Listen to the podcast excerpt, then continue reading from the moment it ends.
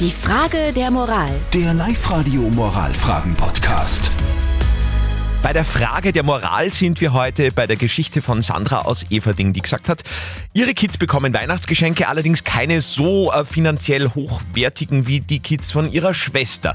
Wie erklärt man das den Kindern, wenn sie dann zu Weihnachten zwangsläufig, wenn man zusammentrifft, ihre Geschenke vergleichen?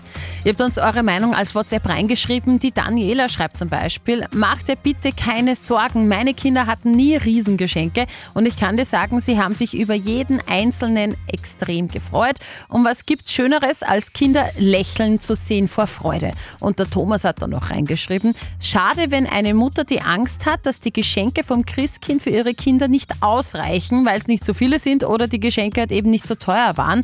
Wichtig ist, dass ihr gemeinsam ein schönes Fest feiert. Und das finde ich auch. Also es geht wirklich ja, ums eh, Feiern. aber trotzdem wird diese Frage irgendwann kommen. Ja. Ich möchte das schon wissen. Was sagt Life-Coach Konstanze Hill dazu? Was tun, wenn die Kids ihre Geschenke vergleichen? Wie erklärt man das dann? Ganz genau so, wie du es uns jetzt erklärt hast. Finanziell ist gerade nicht mehr drin, aber vielleicht kannst du ja irgendwas ganz Persönliches, Liebevolles dazu schenken, das kein Geld kostet, über das sich deine Kinder aber echt freuen.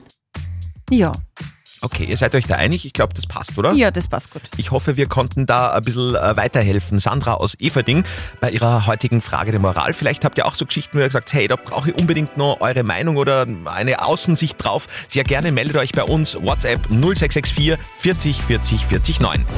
Die Frage der Moral. Der Live-Radio Moralfragen-Podcast.